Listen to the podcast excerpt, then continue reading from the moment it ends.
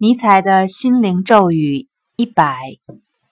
比狐狸更狡猾的是，沉甸甸的葡萄挂在藤蔓上，一只狐狸想要摘，可葡萄挂在高高的枝头，任它如何跳跃都没能够得着。最终，狐狸放弃了。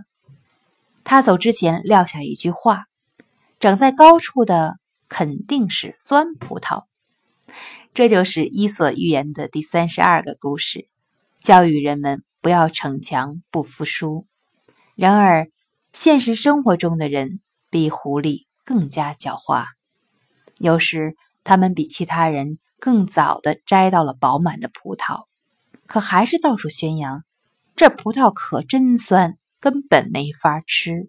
”节选自《漂泊者及其影子》。